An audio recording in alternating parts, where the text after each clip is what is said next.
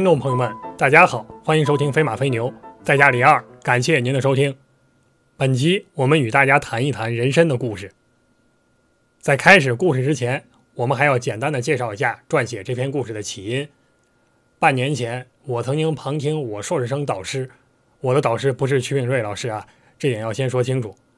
旁听他的一门课程，课程中不知道出于什么原因了，大家提到了中国的传统药材。比如说人参，我的导师就讲了，人参肯定没那么有用，但是有些人呢，他极端的否认人参的用处，我觉得也有点过分。我心里一听啊，就觉得安慰不少，因为觉得自己虽然一向对人参无感，但是我认为它的作用呢，其实和萝卜差不多。萝卜当然是有用的嘛，所以自料我的观点应该不极端。没想到我导师立刻又补了一句，甚至有人认为人参的用处和萝卜差不多，这个观点就有点过于极端了。那我当时就觉得很不平啊，所以琢磨人参的问题琢磨了很久。人参似乎和历史学关系挺远，但实际上这还真是个正经的学术问题。其实呢，我目前唯一还算说得过去的文章里面，真正受到认可的，也就是研究大葱的论文。研究人参啊，至少比研究大葱好像高级多了。有学者还为了人参专门写了一部专著，饱受好评。只是大家遗憾，人参可写的东西还有很多，言有未尽。当然了，本期节目肯定不配作为对人参的研究的，我们只是和大家分享一些同人参有关的段子，您呢听一乐就好。作为一个东北人啊。我从小就没少听说和人参相关的传说与骗术，相声泰斗刘宝瑞先生和评书大师连阔如先生都曾经介绍过有关所谓东北人参王的骗招。这种骗术大概是这样的：大街上呢找一小孩儿，让这个小孩穿着一件单衣裳，撂一个地摊儿，摊上呢摆着一个贼大的像人参一样的东西，小孩在那儿边哭边介绍。我妈妈让我进关里来投奔我舅舅，带给他我们这东北老家的人参王啊！可是我到这儿才知道，我舅舅他死了。现在我没有路费，我回不去家了。哪位大爷大妈，您行行好，您把我这身呢给贱买了，我下半辈子做牛做马的，我谢谢您。您买吧，买回去您一瞧，这所谓的人参王呢，其实就是拿萝卜给粘起来的。您带回家呢，汆丸子，啊，煮汤喝，正好了。其实这种骗人的法子在汉朝就有。东汉有一个大知识分子叫王福，写了一本非常有名的著作《前夫论》，书里就打了这么个比方：治理国家却找不到真正的贤才，就跟治病买了假药一样。譬如说吧，治病本来该用人参，结果您反而买了罗浮。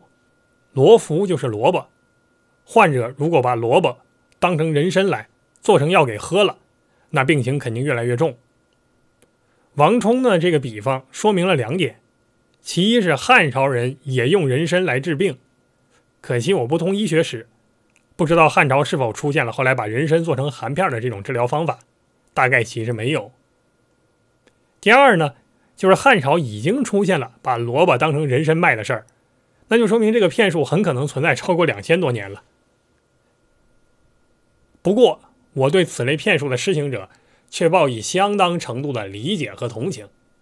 这是因为在下真不认为在医疗效果上，人参能跟萝卜拉开多大的差距。我固执的相信啊，古人之所以认为人参具有药用价值，其实跟人参的长相脱不了关系。古人呢讲究以形补形。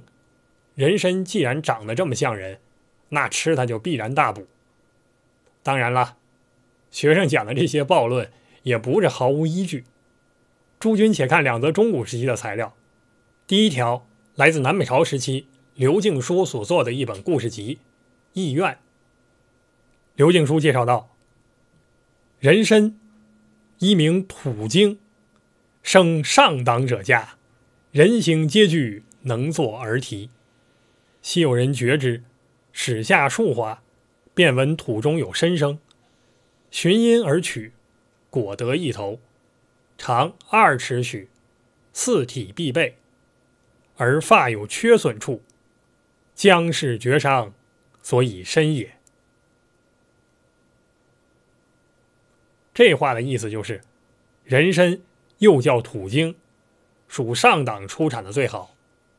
一旦它长得足够像人了，就能像小孩一样哇哇哭。过去有人挖人参，刚挖两下，就听见土里有人，顺着声音一挖呢，就挖出来二尺多长的一个大人参了。这人参它有手有脚，四肢俱全，就是头发，也就是脑袋顶上的须子那儿。稍微缺损了点儿因为除伤了嘛，所以他就哭了。其实，在唐朝的志怪小说集叫《广五行记》的里面，还有一个很像的传说，说这上党有一个大哥，他睡觉的时候老听见后头屋子里面有人叫唤，但是就找不到那个噪声扰民的家伙。这大哥后来被折磨到神经衰弱，走到屋后面足足一里地的地方。挖地五尺，终于挖出来一个长得和人一样的大人参，哭声呢从此也就停止了。从这些个材料里，您就能看出，古代人对于人参的评价标准，除了优质产地和今天不一样之外，其他的还是很像的。首先，人参越像人越好，它长得和人越像呢，就越有灵性。其二就是。好人参得足够大，比如说刘敬书记载的这个人参，长两尺多，大概四十多厘米。我查了一下，今年的人参呢，均长大概也就是十几厘米，二十厘米，所以两尺多的人参真是够大的了。由于人参是慢慢长大的，所以在以上这些观点下呢，又能自然的引发另外一种推论，那就是。人参长的时间越久越好，时间越久也就越大，也可能就越像人，因此就越灵。所以说呀，也就会产生什么千年人参的传说。实际上呢，这种观点不止在中国，在世界各地都广为流传。它根源于一种被现在归类为玛纳的理论。玛纳类似于我们说的精气或者元气。可以随着时间累积，越久越多。您可能没听说过玛纳，但是估计知道打游戏的时候法师有那个蓝条啊，就是所谓的 MP。MP 其实就可以解释为 Mana Point。所以您看法师升级，蓝条也随之增长；法师待机，蓝条也随之恢复。啊，这其实是一个道理。人参要是能长一千年，就能从阎王殿上抢死鬼。在地藏王那儿捉游魂，愣生生的把一个必死的人给调回到阳间来。起码过去的人他真这么相信啊。说完意愿，那我们可以再讲另外一则材料了。这个材料更好玩，最早源自南北朝时期王隐的《晋书》。南北朝时期，关中有个国家叫前秦，前秦有个暴君叫浮生。浮生这个人他运气不太好，先天残疾。就是一个眼睛看不见东西，所以说他当了国君之后呢，特别忌讳别人说缺呀、少呀、残呀、不足呀、不去呀这一类的话。总之呢，您不能让他联想到自己残疾或者肢体不全这个事儿。凡是不小心讲出这些忌讳词儿的，统统都要杀头。可是浮生有一天偏偏闲的没事儿，却让自己的太医令叫程岩的。去制造安胎药，可能是他媳妇儿怀孕了吧？按道理说呀，术业有专攻，您让人家合药，您就甭再操旁的心了。可是福生非要再问问，啊，做药的人参质量咋样啊？能做多少药啊？那既然君主问了，太医令就要回答。所以陈言说：“虽小小不具，自可堪用。”这个小小。就是稍稍小小不具，看了医院的材料，您就知道，他其实是说这个人参长得还不完整，不够俊，有点那么不太像人。所以太医令的意思是，咱这个人参虽然还可能缺个不胳膊、缺个腿儿啥的啊，但是它也够用了。结果这下一下子把福生给惹恼了。好家伙，你小子是愣往我的炸弹上踩啊！啊，你说他不惧，不就是讽刺我的肢体不全吗？所以直接命人把太医令的眼睛给凿出来，然后呢推出去砍了。其实一个人忌讳自己的残疾，我们可以理解，但是为了一句话杀人，这已经不是心灵脆弱，而是心理变态了。不过呢，我们在这段材料里面还能注意到其他的信息，那就是人参原来是可以做安胎药的，而且评价它药性好坏的标准。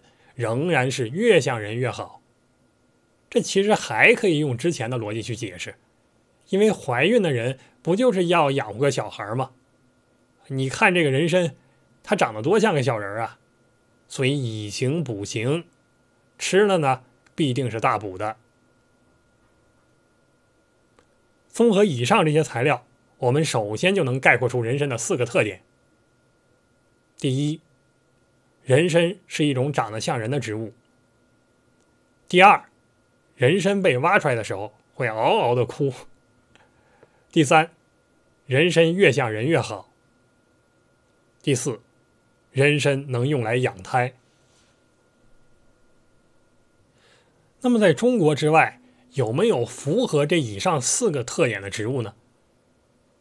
如果您看过《哈利波特》，或者玩过一款叫《饥荒》的。前线冲游戏，那么看了第一点和第二点之后，可能就会联想起一种植物来了。没错，就是曼德拉草，它的学名叫毒茄参。在《哈利波特》或者《饥荒》里面都反映出这样的信息。您挖出曼德拉草来，它就会发出一声凄厉的惨叫，然后让人晕厥、精神失常，甚至死亡。这和中国传说中的人参多像啊！其实，在文学作品里，曼德拉草的这种魔力，并不是作者信口胡诌的。中世纪的欧洲人有相当的一部分真的相信，曼德拉草在拔出来的时候会叫，听到它的叫声，甚至会死人。所以说，你去采集这个草的时候呢，只能用绳圈同时套住一条狗，还有草茎，然后引诱狗子往外跑。把曼德拉草给拽出来，采集这种可怕植物的人呢，就得躲得远远的，避免被叫声给杀死。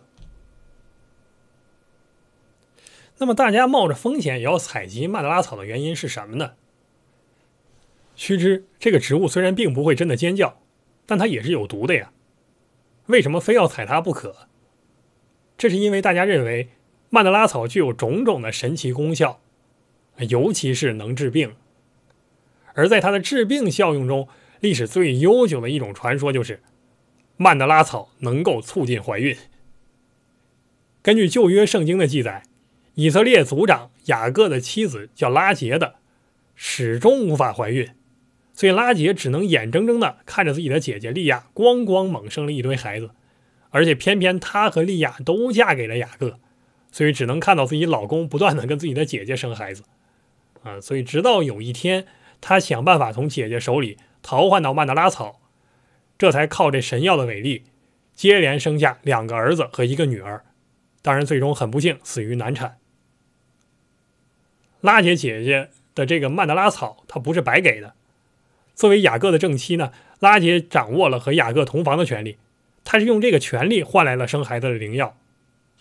换句题外话啊，在旧约里面，这种用某种特定的东西。换取特定权利的故事很多，比如说以扫就用长子的名分换了口汤喝，从此他的地位就变成次子了。啊，这可能是当时的一种文化反应。曼德拉草能促进怀胎，啊，说到这一点，他又对上人参的第四种特点了。虽然欧洲人没有说它能养胎，但是它能助孕啊。这跟怀胎相比呢？无外乎一个在产业链上游，一个在产业链下游罢了。至于以色列人为啥会相信曼德拉草对怀孕有帮助，我想还是可以回到那个完全相同的思维逻辑上去，以形补形。哎，您看它长得多像个人啊！既然像人，那吃了它对生养人肯定有帮助嘛。所以我们在这儿想强调的事情是，对于古代人而言，他们理解这个世界，包括为药物判断药性，很多时候的思想是有共性的，并不会因为地域和种族的区别有所区别。